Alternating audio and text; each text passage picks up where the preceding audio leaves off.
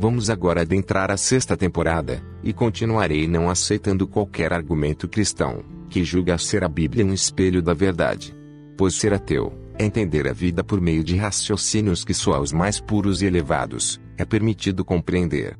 É ter estrutura intelectual para buscar conhecimentos verdadeiros, para darmos a vida aos significados reais, para nunca mais outorgarmos isto, a hipotéticos prepostos divinos, que sei, são reflexos de uma mentira, e esse deve ser o motivo pelo qual Deus não me adicionou. Por Vicente Maia. Observação: todas as vezes que eu disser próximo, estarei falando de outro tema.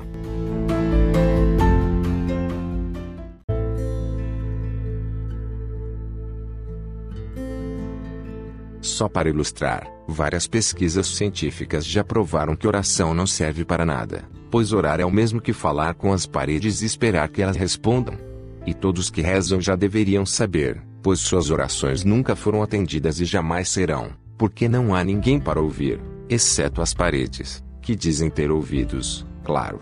Portanto, independente de os místicos do abstracionismo, digo, do cristianismo aceitarem ou não que a oração e sua crença trabalham com teorias abstratas e conceitos não científicos e que, por serem simples ideologias, têm que ser tratadas como tal eu sempre que possível aconselho essas pessoas a criarem bactérias embaixo de suas unhas para que obtenham um pouco de cultura, ou que conversem com um saco de cimento, para quem sabe, possam absorver algo de concreto.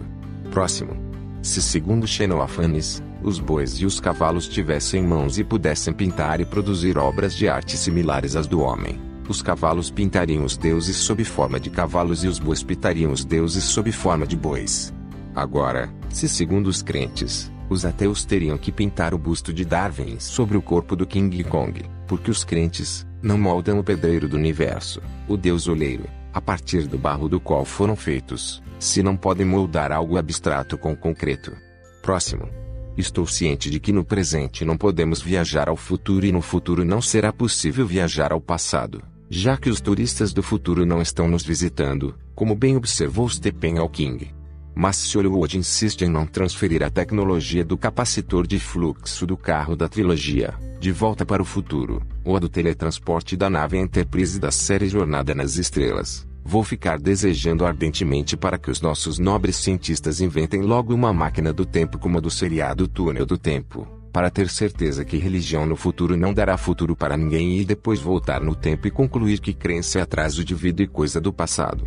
Tanto atraso, que ainda não inventamos essa máquina, que poderia nos proporcionar perpetuar a vida humana até que possamos migrar para outros planetas habitáveis, pois muito provavelmente este seja o único, da mesma forma que essa também seja a nossa única vida. Próximo. Até entendo um místico duvidar dos sistemas atuais de datação da Terra estabelecidas cientificamente em aproximadamente 4,55 bilhões de anos e acreditar piamente em datas registradas por homens tribais pré-históricos, que olhavam para o céu e com um graveto escrevinhava no chão, esse que era o seu único instrumento científico.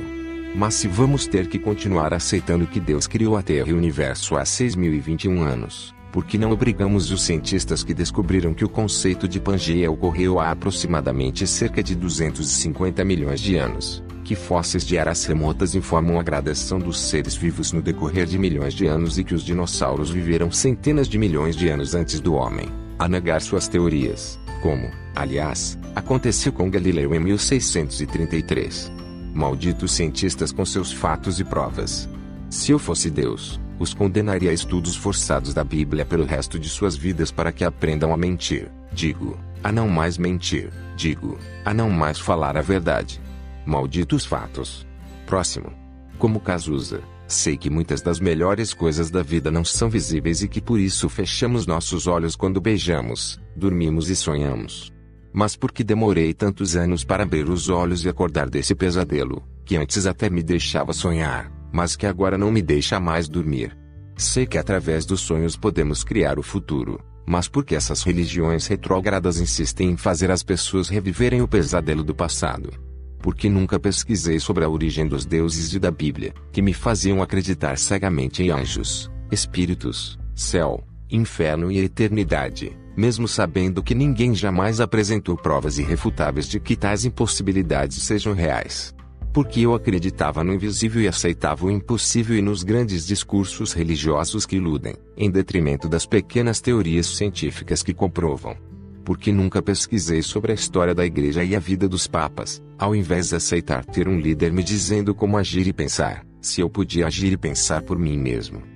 Aliás, porque eu aceitei argumentos mirabolantes e vazios dessa crença absurda por quase toda a minha vida. Se todas as religiões foram criadas pelo homem, assim como os deuses à sua imagem. Porque nunca pesquisei sobre a razão de minha existência e sobre a história da humanidade.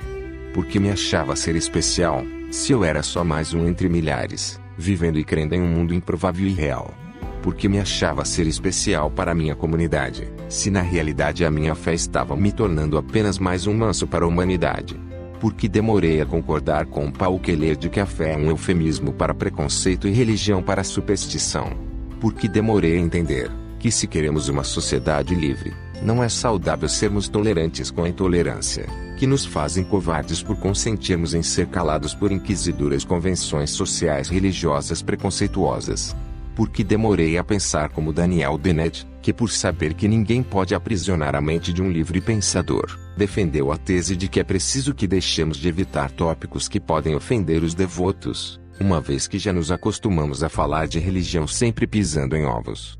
Tudo bem que a nossa legislação atual prevê punição específica no caso de preconceito religioso, mas, se você é ateu, essa lei não o protege, haja vista que ateísmo não é religião mostrando que a própria lei, que deveria proteger os religiosos de preconceitos, é um instrumento de discriminação contra ateus. Baseado nisso, e se queremos uma sociedade livre de preconceitos, não seria saudável sermos também intolerantes com a intolerância religiosa, se, segundo Edmund Burke, há muito já deveríamos ter estipulado um limite onde a tolerância deixa de ser virtude. Tudo bem que até podemos rasgar o verbo, já que não podemos rasgar o sujeito, mas já não passou da hora de pelo menos pararmos de nos censurar e começarmos a confrontar a ignorância religiosa. Até quando temos que temer a afronta brutal dos soldados de Jesus e o orgulho incompreensível que deles exalam para disseminar a intolerância e o radicalismo? Tudo bem que cortaram o pescoço de João Batista porque se falou a verdade, mas até quando temos que temer discutir com místicos que usam a língua como espada e sua Bíblia como escudo contra a razão?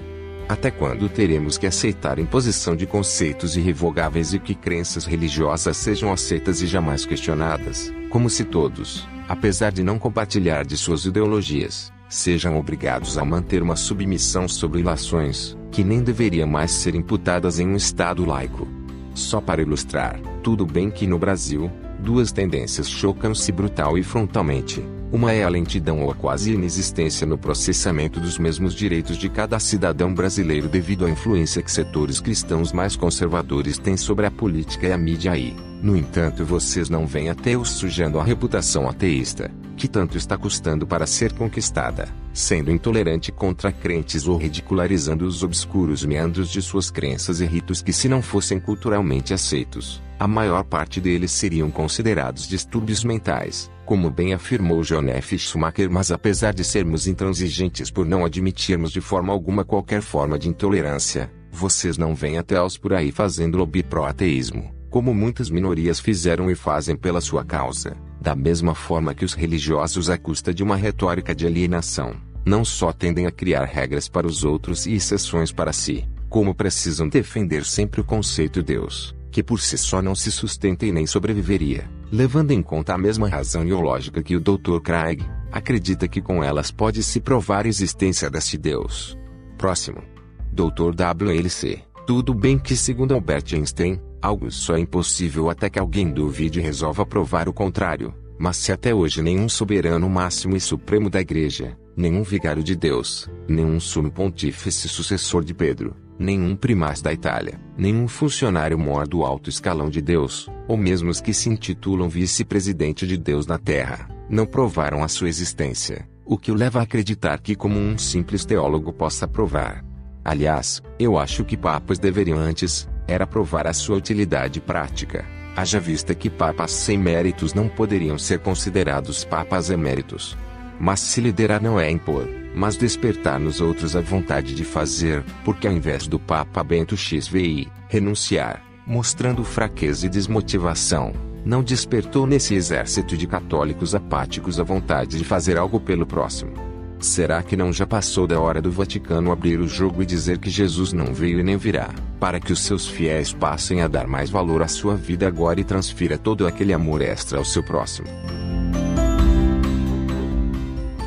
Sei que no presente não podemos viajar ao futuro e no futuro não será possível viajar ao passado, já que os turistas do futuro não estão nos visitando, mas esse não é o motivo pelo qual Jesus ainda não voltou, mas hasta la vista baby, e o be back.